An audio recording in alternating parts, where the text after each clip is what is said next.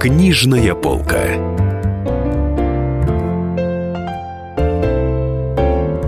Добрый вечер. Это «Книжная полка». В студии Дарья Звогородняя, Денис Корсаков, спецкор КП. И в гостях у нас Лев Данилкин, замечательный литературный критик, который в определенный момент э, начал писать книги, биографии. Написал биографию Александра Проханова сначала, потом биографию Юрия Гагарина в серии «ЖЗЛ». А сейчас у него готовится к выходу биография Ленина. И первое, о чем хочется спросить. А, ну, Ленин в массовом сознании, на самом деле, он сейчас представляется таким клубком образов, фраз и всего такого, да. С одной стороны, это кровавая тварь, которая убивала детей, с другой стороны, это вот этот ангелочек на октябрятских звездочках, с третьей стороны, это Ленин Гриб, с четвертой стороны, это Дедушка Ленин. автор огромного количества текстов, которые люди не могут э, как-то проглотить, да, и не собираются сейчас проглатывать в данный момент. Они Вот- делегируют кому-то эти возможности, да? кто за них может это проглотить, Ну, в данном переварить случае и вам. представить, да. В данном случае вам. Вот. И э, хочется понять вообще, что это был за человек на самом деле, потому что он э, так мумифицирован в прямом, в переносном смысле, и над этой мумией вот кружится этот клубок. Но можно начать, например, с его детства, да? Вот каким он, э, каким он парнем был, каким он был мальчиком. Одни говорят, что он был очень усидчивым и э, таким Честным, отличником, честным. честным, да, причем э, отличником по закону Божьему. Другие находят в этом даже некоторую компульсивность поведения его усидчивости. И потом внезапно этот вот мальчик, от которого никто не ожидал вроде бы чего-то взрывного, он становится революционером и дальше, дальше, дальше. Ну а как он должен был откусывать головы своим одноклассникам, что ли? Ну, от него осталось, на самом деле, удивительным образом э, от э, одноклассники Ленина и его семья большая, в общем, э, огромное количество мемуаров. На самом деле, многие одноклассники оставили мемуары, да, и даже те, кто, кто пострадали от советской власти, и кто, кто были его прямыми политическими конкурентами, э, все они говорят, что он действительно был исключи- исключительным существом э, уже уже в школе, да, он, э, ну, по-видимому, опережал в развитии. Ну, есть так, это не, совершенно не означает, что ему было уготовано какое-то, да, политическое там, будущее, что он был э, благословлен каким-то даром, да, но он был действительно первый ученик, и заработать в классической гимназии в Российской империи золотую медаль было не так-то просто. Постоянно шел отсев, да, вот не так, как сейчас тянут э, учеников-то мало, мало сейчас второгодников, да. А вот из тех, кто поступил с ним а, в первый класс, а, да, дошло человек 8, что там из, не знаю, 35. То есть он был, э, ну, как бы конкурентоспособен вполне. И...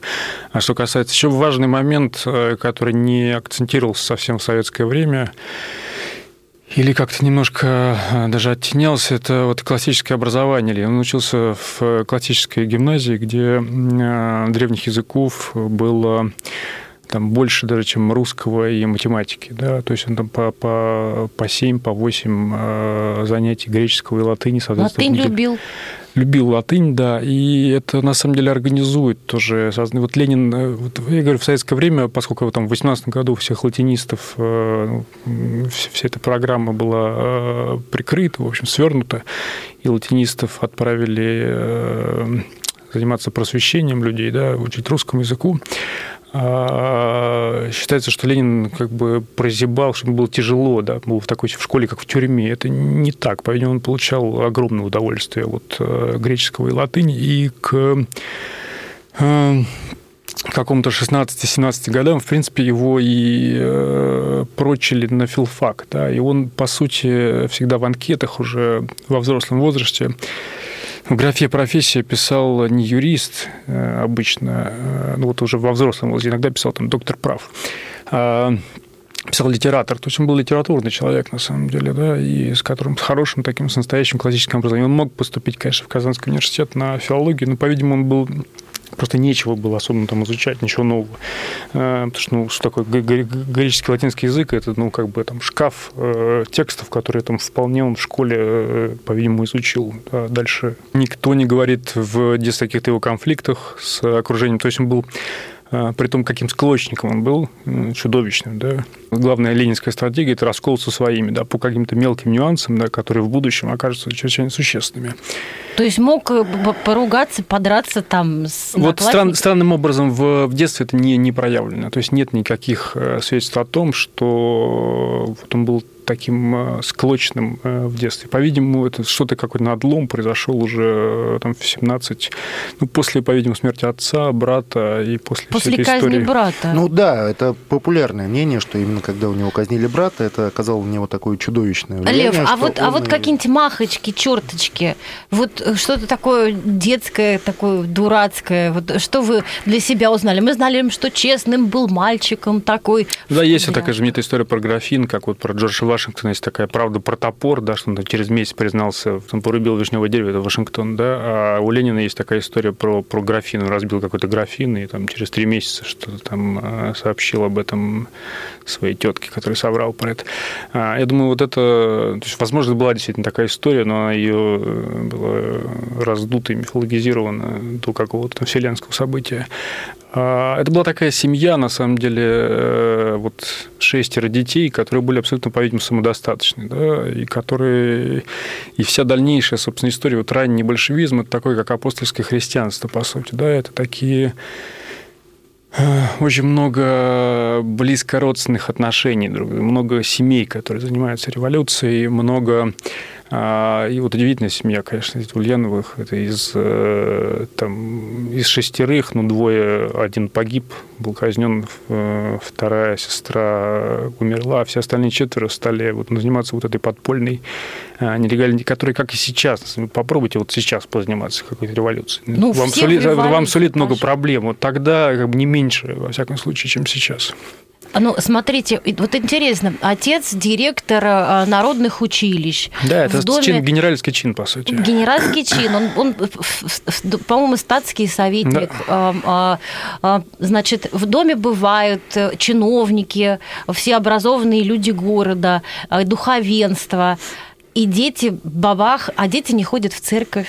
И вот Нет, все, послушайте, вокруг э, все, ну, не знаю, Софья Перовская, которая тоже была генеральская дочь, а все окружение, собственно, там, Струвы, Мартов, все mm-hmm. ленинское там, Калмыку, ну, все от окружения, собственно, Ленина, это не только там разночинцы, это такие как бы дети вполне обеспеченных а, генеральских а, как бы родителей, да, и это говорит о том, что проблема не, не в чинах, а в, в обстановке, видимо, государства был, ну, как бы тот темп, с которым государство само модернизировалось в тот момент, да, а, было недостаточно, поэтому какие-то возникали вот э, много желающих срезать угол и среди и не только среди разночинцев, среди там, а, ну, понятно, как бы революционной публики, которая как бы не допущена к кастрюле, да, с едой, но и к, к сытым, да, вот и когда сытые начинают делать революцию, видимо, это свидетельство того, что что-то что не так. А все-таки вот казнь брата, она была для него какой-то сильной психологической травмой, вот которая вот. Я думаю, это она... была какая-то, ну действительно все, это правда говорят, что для него был это такая ролевая модель брат, да. Я думаю, еще важ, важный момент э, то, что неожиданно. То есть он не, не то, что там брат сообщал ему о том, что стоит каких-то подпольных там, обществ. Нет, брат был, брат был такой, это в отличие от э, Владимира Ильича, э, который у многих вызывал какое-то колоссальное омерзение. Ну, просто вот были, были какие-то люди, которые просто не, не переносили его на дух. Э, ну, вот Э, был неприятен. А брат умел, он был всеобщим любимцем, да, он сумел внушать себе какую-то какую невероятную такую вот, ну, как вот Лора Палмер была вот в Твин Пиксе, вот это, это существо, которое любил весь город, все абсолютно в разных, в разных, да, э, социальных сферах. Вот так и э, старший брат. Когда Владимир Ильич появился в, в Петербурге, уже в тех местах, где знали его старшего брата, его многие сравнивали не, не, не в пользу Владимира Ильича. Друзья, мы сейчас прервемся на небольшую рекламу. А в студии э, Дарья Завгородняя, Денис Корсаков и наш гость, критик э, Лев Данилкин, который э, последние годы Теперь выпускает... пишет книжки. Да, выпускает одну биографию лучше другой. У него недавно вышла биография Юрия Гагарина, а сейчас выйдет вот-вот биография Владимира Ильича Ленина. Книжная полка.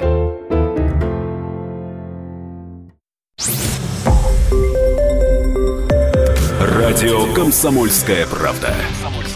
Более сотни городов вещания и многомиллионная аудитория.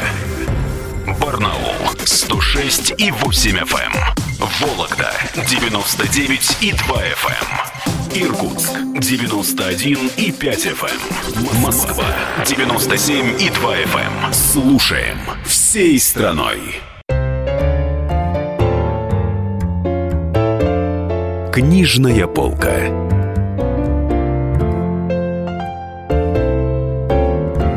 Дорогие друзья, в, сту- в студии Денис Корсаков, Дарья Завгородняя и писатель Лев Танилкин, который издал э, интригу, издает, вот, вот, вот, издает э, очередную книгу о Ленине, о том, каким он парнем был. Поговорим об этом. Вот если говорить о литературе и вообще о характере Ленина, давайте поговорим о нем. В июне 2018 года Тэфи написала филитон, который, ну, в тот момент он забылся, потом он всплыл уже после перестройки, немножко о Ленине. И из него следует, что ни она, ни кто бы то ни было в тот момент не воспринимали Ленина как реальную политическую силу. Это июнь 2018 года. 17 простите. Он а, еще террор Да, то есть не объявил. до, революции. До револю... Нет, нет, нет, а, это, это до революции. Еще не было революции, это после февральской революции, через несколько месяцев. И а, судя по ее словам, э, и она, и очень многие воспринимали Ленина как человека нечуткого, неприятного, неумного, просто нашпигованного идеями из Энгельса, а, пародирующего и порочащего великую идею социализма, да, и при да, этом абсолютно. Тэфи начинает филитон со слов «большевики никогда не ожидали а, того, что случалось». Вот как вам кажется, действительно, она права? То есть именно так к нему относились, как к какому-то полуклоуну за несколько месяцев? Я не думаю, что Тэфи э, можно воспринимать как э, надежного свидетеля, она остроумный свидетель. Да? Я знаю этот, этот текст. А, я думаю, что действительно вот на момент там, начала лета 2017 года Ленин был, да, он, только что, например, он давал какие-то показания, малоизвестный какой-то эпизод в мае 2017 года про то, как он проспал проспал ну, руководителем э, фракции в Госдуме большевиков оказался ну, царский шпион, по сути, да, провокатор. И Ленин его проморгал и постоянно его защищал. Да. В общем, вот это начало, это история про, про апрельские тезисы. Да. Это очень странная история, когда человек приезжает и говорит, что та революция, которая, да, вот, вот тысяч, тысячи лет вот стояла, это государство, наконец-то произошла эта революция, она неправильная, на самом деле. Вот сейчас еще немножко и будет другая. Это, мы просто не представляем, насколько, насколько чудовищно это звучало. Сейчас, поскольку мы знаем, чем, чем, чем все кончилось, нам кажется это естественно. Это как не знаю, как если бы приехал там в 2014 году э, человек кто-нибудь и сказал, что вот, вот воссоединение там с Крымом прекрасно, на самом деле мы сейчас будем воссоединяться с Луной.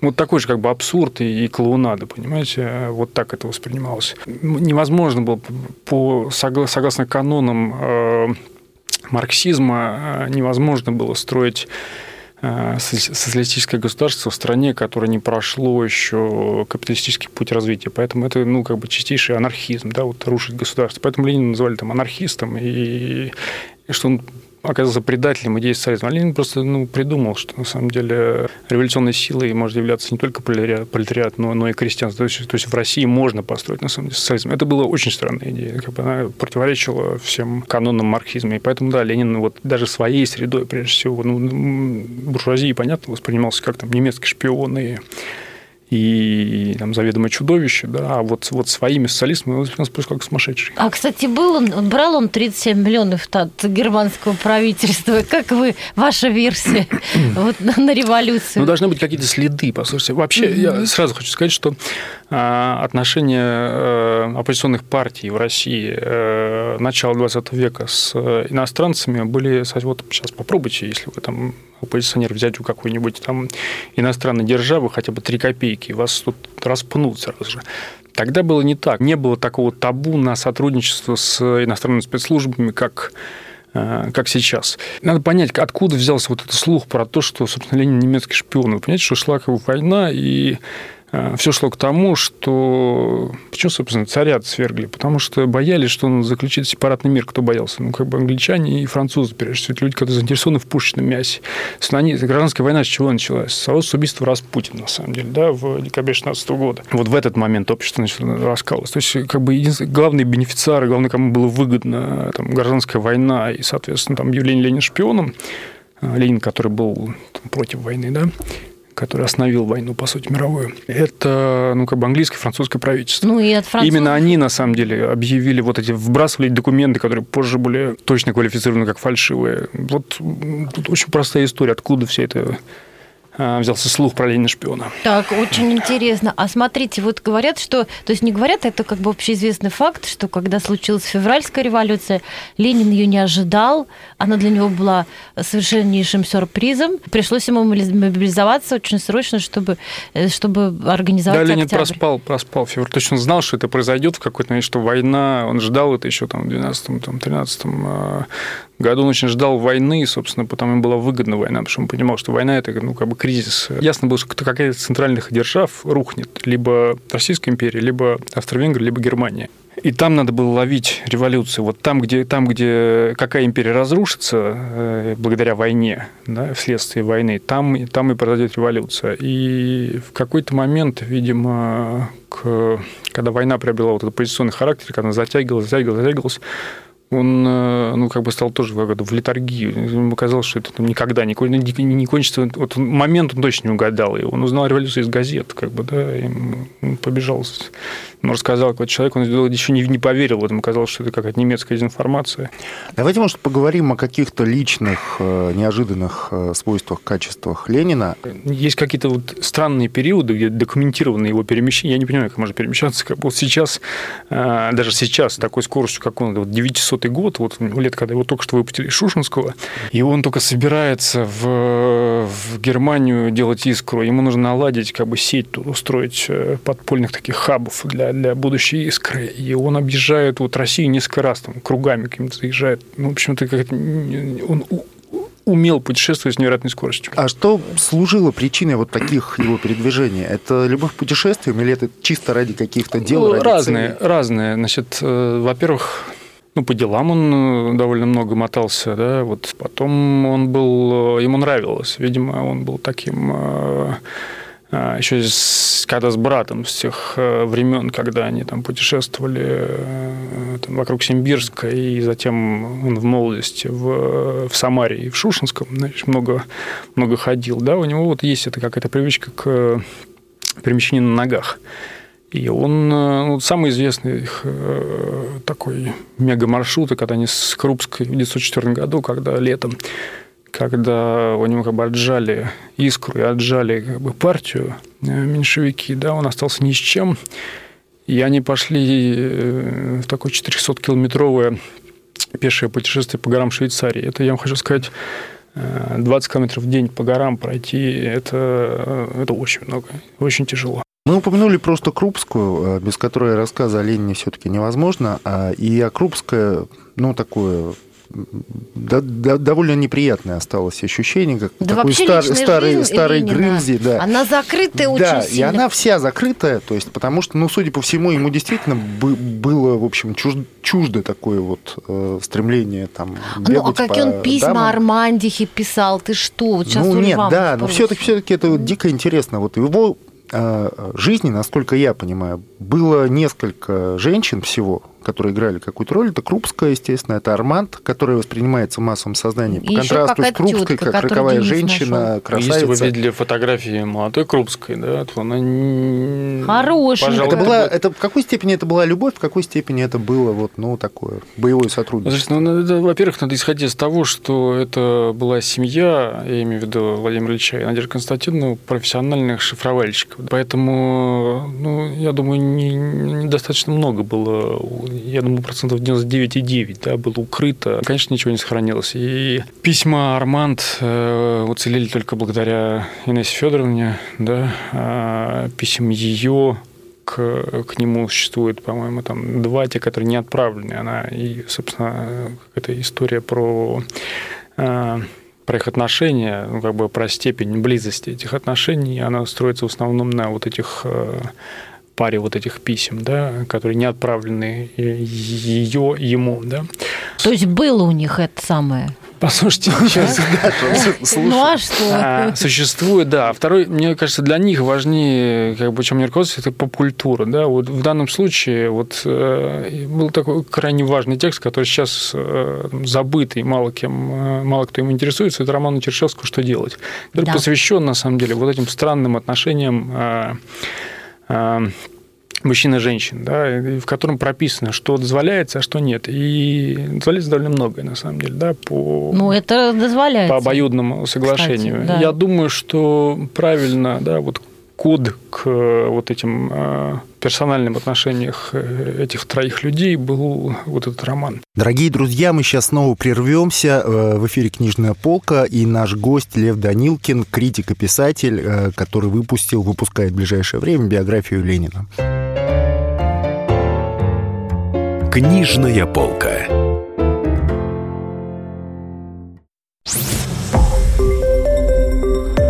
Радио Комсомольская правда". Более сотни городов вещания и многомиллионная аудитория. Керчь 103 и 6 FM. Севастополь 107 и 7 FM. Эм. Симферополь 107 и 8 FM. Эм. Москва 97 и 2 FM. Эм. Слушаем всей страной. Книжная полка.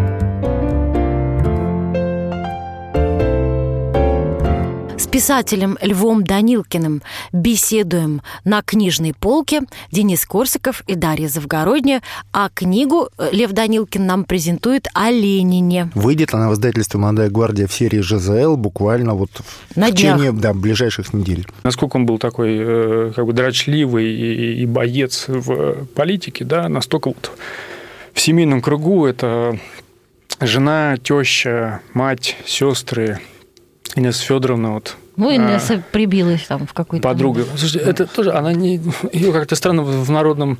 А, в таком коллективном сознании, да, Инесса Романова воспринимается как такая а, как такая блудница, да, это вообще не, не так. Она была во-первых, она была матерью там, пятерых детей, да, во-вторых, э, чем она занималась? Она занималась революцией, да, ее никто не, не заставил, она занималась не Лениным, она дружила с Лениным, вот что мы знаем. А, она ездила по конгрессам, да, она занималась потом уже в советское время, она работала в организации, которая занималась женщиной. Она умерла какой-то страшной как бы смертью, да, потому что она вот, она же была гражданкой, у нее был французский паспорт, она могла уехать просто на самом деле ничем этим. Она вот поехала в этом пломбирном вагоне в, в Россию, где черт знает что, ее могли арестовать, еще что-то. Э, и потом она прожила там, не знаю, три года до 20-го в какой-то вот нетопленной этой квартире. Ну, в общем, плохо, ну, как бы чудовищные а говорят, условия. он о ней заботился, видать, ну, не так уж ну что вы ну, по тем временам заботился, он спрашивал ее там, не, не, не, есть ли у нее калоши. Ну да, бы, две, почему, две морковинки несу за И почему кости. она вот э, с температурой, не знаю, 39, э, почему она там проводит э, зиму там одна в нетопленной комнате. Вот какие-то были отношения, понимаете? Ну, такая нежность какая-то невероятная, которая вот одного взрослого человека к другому. Это... Ну, по письмам там целую, хочу Сейчас больше говорю, вас видеть, чем поцеловать. Два, два вот этих неотправленных письма. Я не знаю, бы, что там было на самом деле. По-видимому, да, между ними были какие-то отношения, но уж точно, как бы, во-первых, не, не после того, как э, они вернулись в, в Россию из эмиграции. Во-вторых, и опять же, ну, Крупская была достаточно властной, что она кучу людей ну, просто на порог не пускала. Да? Если чувствовала, у нее было хорошее чутье, она была такая, ну, как бы строгая. А, она могла каких-то людей, да, которые не нравились, просто отваживать вот, вот, от Ленина запросто. И то, что она как бы, дружила с Арманд, да, ну, не такая она совсем дура не была да, представлять ее какой-то, да, и потом она заботилась о своих детях. Я думаю, что у них были, они правда были дружны, там, как там это именно складывалось. Ну... Вот вы знаете, вы обмолвились, что она ужасной смертью умерла. Я слыхала, что она куда-то поехала в Кисловодск, он ей устроил Да, Кавказ. отдыхать. И а там, поскольку ха- шла гражданская Ага. война, да, и там холера, она зарабо- да, вот умерла в вагоне каком-то, что ли. Ну, чтобы закончить тему э, Ленина женщины, да, Про которая- тетку ты спроси. Да, которая- но Ага. Даша, выбирай выражение, Ну, тетку. а. Один из ваших предшественников, Роберт Пейн, который, ну, на русском эта книга вышла тоже в серии «Жизель» в 2002 на английском она вышла в 64-м еще. Он посвящает там определенное количество времени женщине. Елизавета К. Елизавета Я ДК. думаю, это выдумка просто. Это выдумка от начала Нет до конца? никаких документов, послушайте. А он же там приводит массу мемуаров, каких-то писем. Это все он Нет, сам это придумал? Или... существующие какие-то вещи? Ну, в смысле, это какие-то вот ссылки на какие-то на слухи, еще на что-то. Ну, нет, не, не существует как бы никаких э, документов, кроме брачного свидетельства э, Владимира Ильича Ленина, э, Ульянова и Надежды Константиновны Ульяновой. Да? Вот все остальное... Ну да, она выглядит так Нет, билетризованно. Елизавета Кай. Это, знаете, в какой-то момент, там, не знаю, есть еще у Крупской была подруга а, Полинария Якубова, которая тоже приписывает, что Ленин был сначала влюблен в нее, а потом, а, поскольку, значит, с ней якобы у него не вышло, да, она вышла замуж за его там, приятеля, Тахтарева, да, он перекинулся на Крым. Ну, это ну, такой простой способ, да, объяснить революционную деятельность, что с ним было не так, да, это не, ну, я не думаю, что это э, действительно, действительно способ. Ленин, ну, немножко не, не про то был, да, и, и еще раз говорю, самое-самое простое, это посмотрите на их много, чего они выложены э, в сети фотографии молодой Крупской. Вы там правда уверены, что это там, там, там- не нужно путать вот эту вот Крупскую там после 12 года, да, когда она заболела и стала выглядеть как такая, э, как действительно такая корга. Да, я думаю, ну, видел вот свою молодую жену, да, люди же, не, ну, когда живут долго друг с другом, они вспоминают какой-то свой, тот, э, тех, в кого они влюблялись. Вот я думаю, он видел не, не там Не А, Базедову Тут болезнь. Не да. Базеду болезни, и там старуху, которая там почему там преследовала Чуковского, да, а вот ту самую э, задорную вот эту... А почему она, кстати, преследовала Чуковского? Она написала злобный текст про крокодила, что такая литература. Ну, это уже было после. А, Ну, вообще, крымская педагог, это, это оде- отдельная история, можно поговорить. Ну, давайте поговорим. Да, давайте поговорим. Предполагалось, что то воспитание, э, которое давали детям при, э, при буржуазном как бы, режиме и при, при царском, оно неправильного взрослого человека э, выращивало. И отсюда в 17 вот это 17-18 год вот эти самые странные такие педагогические эксперименты, да, когда вот Крупская участвовала там, конечно, э, когда детей э, предполагалось, что образование должно быть хотя бы 50 на 50 это труд, да, и поэтому даже самых маленьких детей, не знаю, как там трех-четырехлетних, их заставляли там варить суп, э, выносить за собой, не знаю, какой-то помой. Ну, в общем, то, что по нынешним временам воспринимается как издевательство над, э, над детьми. Это, конечно, там, не знаю, школьников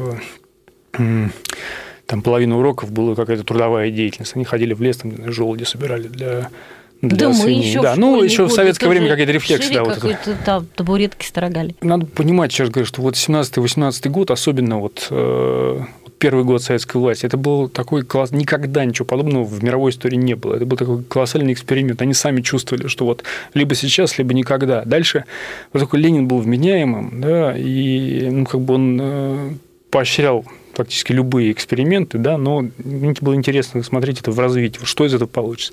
И, например, с детьми, вот на ними поиздевались, поиздевались, потом увидели, что, ну, как бы не работает это, что, ну, никому это не нужно. Да, это вот постепенно стали прикрывать и сворачивать.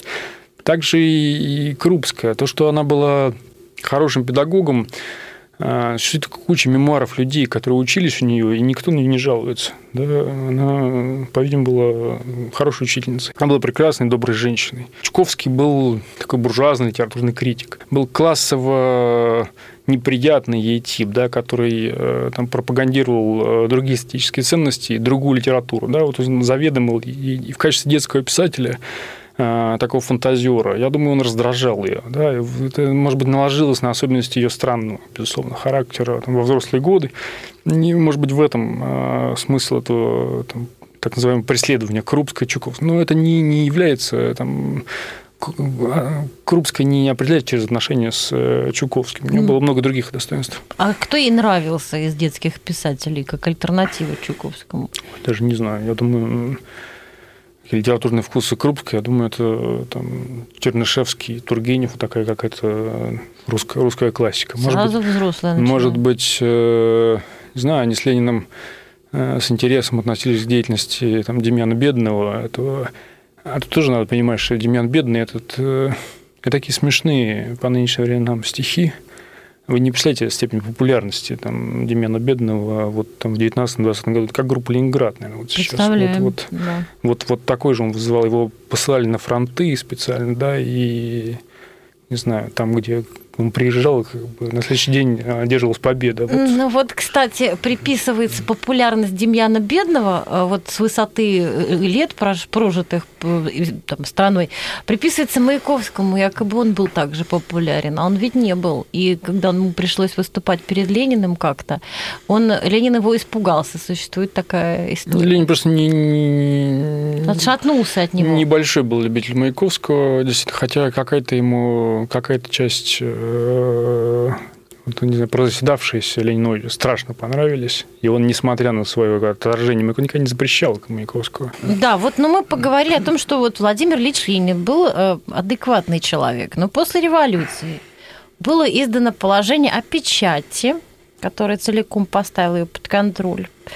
Разогнал учредительное собрание, это известно, а потом сделал красный террор – и очень много распоряжений, которые гласят, значит, расстрелять, чем больше, тем лучше. По этому поводу да, реакционных ну и, буржуев. Ну и, и, соответственно, главное, что он сделал, ну там и понятно, Попов. что не главное, самое знаменитое, он э, отдал распоряжение об убийстве Николая II и его детей. Вот до какой степени это правда? Это, это правда действительно его подожди, личное, персональное. Это Дзержинский. Ну, нет, нет, есть версия, что это лично он персонально просто приказал? Ну, во-первых, нет никакого, конечно, документа. Во-вторых, ну, безусловно, э, если речь идет об убийстве там, царской семьи, ну а кто ответственный? Конечно, в конечном счете, конечно, конечно, он прекрасно понимал, никогда себя не снимал от ответственности. Это же не, не просто так вот была там некая семья, и вдруг Ленин отбивает телеграмму расстрелять. Как царь оказался в этом в Тобольске, да, э, он первый после революции, собственно, он сидел э, в царском селе, это был род такого как бы зоопарк, к ним приходили, как бы, вот, не знаю, селфи делали с ним, условно говоря, солдаты какие-то, да, вот тыкали. Эта семья была такая всеми ненавидимая, да, и никто их особо не защищал. А, их пыталось временное правительство отдать в, в Англию, да, ну, родственникам, собственно, да, те не взяли их, потому что побоялись, что они будут ассоциироваться с царем, и русские выйдут из войны, да, то есть вот, их предали, на самом деле, сначала их предали предали придворные да, в 16 году. Потом их предали союзники, англичане. Да. А, собственно, Ленин получил, в, вот когда он оказался у власти в октябре 17-го, это царская семья была проблемой, да, вот ну, невозможно было просто взять их и расстрелять. Э, не было никакого еще... Первое время вообще большевики всех отпускали э, врагов, даже таких откровенных. И, в общем, он, эта семья постепенно как бы отдрифовывала из э, столицы да, куда им нужен был смысл в том, чтобы, с одной стороны, сохранить их, с другой стороны, чтобы они не стали знаменем контрреволюции, да. И когда в а июль 18 года, это такие страшные для большевиков, для большевиков э, какие-то времена, потому что э, вот с немцами еще непонятно, никто же не знает, что там Брестский мир закончится через три месяца там, блестящим вот этим. Ленин просчитал, да, с Брестским миром, чем все кончится. Он знал, чем все. Когда заключал Брестский мир, понимал, что э, все кончится поражением Германии. Да, а, а вот июля 18 года э, большевики казались такими предателями, и на них шли... Началась такая настоящая полномасштабная гражданская война, и царь действительно мог стать э, э, знаменем вот этой контрреволюции. Друзья, мы сейчас прервемся на небольшую рекламу. А в студии э, Дарья Завгородняя, Денис Корсаков и наш гость, критик Лев Данилкин, который последние годы Теперь выпускает... пишет книжки. Да, выпускает одну биографию лучше другой. У него недавно вышла биография Юрия Гагарина, а сейчас выйдет вот-вот биография Владимира Ильича Ленина. Книжная полка.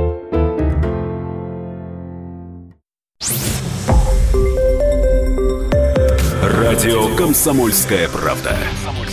Более сотни городов вещания и многомиллионная аудитория. Челябинск 95 и 3 FM. Керчь 103 и 6 FM. Красноярск 107 и 1 FM. Москва 97 и 2 FM. Слушаем всей страной. Книжная полка.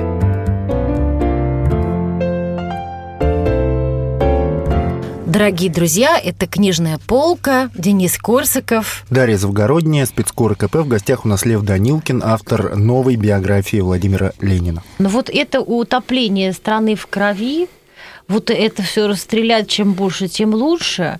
Ну, мы же понимаем, Это да, же, что... что... ну, не вяжется как-то с психически адекватной Не, послушай, ну, идеей, Давайте что он по- был по- нормальный. по- по- Исходить из того, что вот то, что называется гражданская война, была на самом деле продолжением э, войны, вот, э, ну, Первой мировой войны, по сути. Если мы правда верим, что там Ленин в одиночку там, устроил Октябрьскую революцию, да, вот это, что это такой заговор, а не стихийное движение масс, да, то мы тогда должны ну, поверить в то, что Ленин в одиночку прекратил мировую войну. Это правда так. Да? Вот Ленин действительно своей волей да, против, пошел против против множества как бы, коллег и там, при страшных, на страшных условиях да, вот, Брестский мир вывел Россию из, из войны. Но вот эта война, она продолжалась на самом деле уже как бы внутри, как в виде гражданской войны. На какие, собственно, деньги воевали, не знаю, Колчак, на, на американские, да, там Деникин, на английские. Это все эти люди были, вот так называемые белые генералы, они были ставленниками каких-то конкретных иностранных держав, на самом деле. Была интервенция, не знаю, англичане в, в Архангельске высаживались. Ну, что значит утопил как бы в крови, да? Вот, вот все эти люди э, Ну, шли вот на Москву. рас- Распоряжение расстрелять, чем больше, тем лучше. Реакционных буржуев. Ну, Даш, тебе же пап- сказали, все эти люди шли на Москву. Человек, человек вот как бы совершил революцию, Ну, как? надо было удержать то, что он сделал. Ну, иногда расстреливали мимо кассы. Ты хочешь, чтобы, Прабабушка моя ты рассказывала. хочешь, чтобы он что, на, В колени, на Бронске колени двух в этот момент стариков встал, расстреляли посторонних, которые никому вообще не делали Не, а зла. почему просто цитируют очень часто? Действительно, вот есть какие-то записки Ленина, да, которые опубликованы, там, вот, да, там, расстрелять там, как можно больше в таком-то там селе там, буржуев, потому что там произошло, видимо, произошел, видимо, какой-то контрреволюционный взрыв. Да? А почему не, не, не цитируют как бы, записки ОВЧК, там, разобраться с людьми, с людьми, которые, не знаю, велосипед у кого-то отобрали, или корову, а таких там, ну, э, Малосов нарком, да, вот одним из его, э, ну, как бы одной из задач этого учреждения было разбираться с жалобами граждан, да, и Ленин вот на такие вот вещи реагировал, да, вот не, не, не только про там э, кого-то освободить, да, которые там сотни, там, может быть, тысячи записок, да, с просьбой разобраться в чем-то деле и освободить, да, ну, как будто, еще раз говорю, вот на, на несколько вот этих записок довольно много, да, которые с указаниями расстрелять, еще больше, гораздо больше записок с э, требованием э, освободить, как бы, от, от, от э, несправедливого расстрела. Поэтому ну, Ну, э, То есть смотри- это вынужденная мера, вот глобально, по-вашему. Красный террор – это вынужденная мера, и... Ну, мы знаем, с чего начался этот красный террор, с, с белого террора, да, ну, изначально. Он был ответным. А, то есть не мы первые начали. Ну, Шла гражданская война, вот, о чем идет речь. Ну, понимаете, как бы если, как вот Ленин с Горьким разговаривал, и тут э, уже в 20-м, наверное, году, да, уже когда все кончилось более-менее, и Горький тоже упрекал, ну как же так, ну, одни русские убивают других русских, да, еще там, не знаю, большевики уничтожают вот это цвет нации, вот этот сознательный пролетариат. А, а Ленин говорит, ну а как? Вот, вот идет драка, вот как вы соизмеряете, вот сколько нужно нанести количество ударов в драке? Ну, как, ну, ну, расскажите, вот говорил он Горько, ну сколько, вот, вот, вот вы деретесь, вот сколько нужно, там 5, 10, там, 15 или, или, там, или сколько, сколько нужно? Вот это единственный ответ, который на это, на это может быть. то есть не посчитаешь эти удары. Да. Мы не можем не вспомнить Сталина. Есть такая теория, что есть такая теория, я с ней там... Ну, я не могу, естественно, гадать, но если бы Ленин не был болен, если бы он не умер а, в 24 году, то а, если бы он дожил там года до 32-го, то Сталин, или там до 30-го, Сталин разобрался бы с ним точно так же, как со, с Троцким. И ничто бы его не остановило. Насколько, как вам кажется, это, это реальная теория или нет? Ну, во-первых, э, собственно, это почти прямая цитата из, э, из Троцкого, по сути. Да? Вот вообще удивительным образом, если взглянуть на это источники вот этой ранней демонизации Сталина, да, вот что он еще, еще при Ленине был э, э, чудовищем, который вот только и ожидал как бы перехватить власть и арестовать Ленина, да, э, то странным образом мы выясняем, что все вот эти вот ниточки вот этой версии, они ведут непосредственно к Троцкому, который, конечно, был заинтересованным лицом. И он, понимаете, почему вот, собственно, версия Троцкого так э, здорово распространилась, потому что он был на порядок, он был в качестве литератора, писателя, рассказчика, он был на порядок выше, он был, ну, как бы блистательным писателем. Сталина.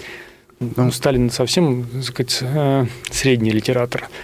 Да, а, ну просто всех остальных, потому что ну, большевики это была такая партия литераторов, там очень много людей, которые прекрасно владели словом. Но вот Троцкий из них был номер один, безусловно. Да, и его версия истории э, получила э, весьма широкое распространение. Да. Э, я не думаю, честно говоря, что э, сначала какой-то полномасштабный, в последние месяцы жизни Ленина сначала какой-то полномасштабный конфликт а, Ленина и Сталина. Это такая версия, опять же, вот, восходящая к Троцкому, а дальше ну, как бы растиражированная во времена там, Хрущева, да, которому нужно было ну, дистанцироваться от Сталина и представить его себя наследником ну, того настоящего Ленина, да, и дистанцироваться от фигуры а, Сталина, который извратил якобы ленинские идеи. Мне кажется, Сталин был хорошим учеником Ленина, и Э, я думаю, тоже Ленин бы провел коллективизацию, да, э, например. Э, я думаю, что мы не знаем, на самом деле, по вот этой шкале жестокости там, да, и жесткости, как бы он проводил эту коллективизацию, где бы он находился, на самом деле. Вот Сталин. Не потому, что Ленин был там чудовище, а потому что, ну, ну сама вот, что же говорю, вот эта книжка, которую я написал, мне, она я пытался добиться того, чтобы была понятна логика поступков, не то, что вот, да, вот из вот этого ада мировой войны, да, вот мы оказались в каком-то сумасшедшем доме 30-х. Вот сейчас, ну, как бы коллективное представление советской истории, оно вот это, это странное такое какое-то вот где до Хрущева, как это все ведут себя очень странно, да, необъяснимо. Ну, почему Сталин это да, устраивает коллективизацию, почему он там срезает там, высшую верхушку там армии, да, почему, почему Ленин устроил там красный террор и так далее. Вот во всем как бы была на самом деле пытался показать я существует какая-то железная логика, да, и все эти вот безумие как бы Сталина или там сумасшествие Ленина, ну, это, это плохое объяснение. Они были как бы очень неглупые люди, и один, и другой, да, которые, ну, оказались на своих местах не, не то, что там чьи-то родственники или там по знакомству, а в обстоятельствах там, жесткой там, десятилетиями длящейся конкуренции, которую они выиграли. Да, и поэтому, ну, как бы обвинять их в, там, в безумии, что там так случайно все ну, получилось, это абсурд. они, может быть, чуть-чуть такие были маленькие. Нет, Ленин был вообще не социопат совсем. И Сталин, Сталин был, ну, как бы другой совсем характер, другой психотип. Но нет, Ленин был смешливый, ну, как бы он вызывал... Он правда, правда был смешливый? Очень смешливый, да.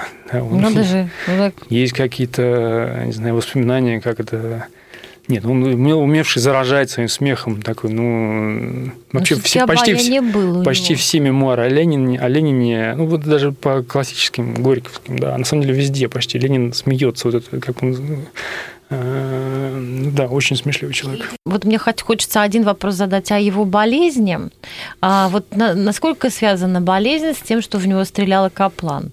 Э, и вот это усиление его заболевания? Или это не связано? Вот как по-вашему? Как правило, не связано, я думаю. Не связано. Даже не думаю, есть ну, какие-то вот э, врачебные связи. Ему сразу же как после вот этого первого инсульта ему стали вырезать эту вот пулю, которая в нем, в нем сидела. И выяснилось, что ничего это не дало. Но, в принципе, он умер более-менее от той же болезни, более-менее в том же возрасте, что его отец. То есть это патология сосудов какая-то головного мозга? Ну, артеросклероз это артеросклероз. называется. Да, вот, э, нельзя сказать, что вот эти вот, то, что он с, с этими пулями да, ходил, что это как-то повлияло на его ну, по крайней мере, в 19-20 году, пока вот не началась вот эта болезнь, связанная с э, как раз с сосудами, да, он был вполне физически там активный. И вот эта история, когда там про бревно, как бы, да, про, про субботник, да, все думают, может быть, он там какое-то надувное бревно, все мы знаем, да, вот всю эту шутку. Э, там не только он бревно носил, такое довольно тяжелое, по-видимому. Да? Кремль был просто очень захламлен просто после там, гражданской войны, там Вот там, вот где, собственно, белый террор начался, где юнкера расстреливали э, там рабочих прям вот. Да, и вот эти люди, которые сейчас мы знаем, вот эти названия, там, Люсиновская, Павлика Андреева, да, вот эти все, все эти улицы, там, Добрынинская, это же все эти люди, которые погибли в ноябре 17 года, было в Москве, в Питере не было, а в Москве была такая настоящая гражданская война. Это Павлик Андреев, сколько, 12 там, 13 лет, такой тоже мальчик, который расстрелянный. Так э, помимо того, что, значит, это, там бревно носил, да, вот с, с пулями, да, при этом раненый, Э, только недавно оправившись. Так он еще там киркой там колол. Ну, в общем, 4 часа там есть какие-то свидетельства. Дорогие друзья, ну вот пора нам как бы уже и завершаться. Хотя жалко прерваться, потому что Лев прекрасный рассказчик, и, судя по всему, его книга, которая в течение ближайших недель выйдет в серии «Жизайл» в издательстве «Молодая гвардия», она будет одной из самых интересных биографий Ленина за всю историю просто лениниана. Автор «Пиши еще». Книжная полка.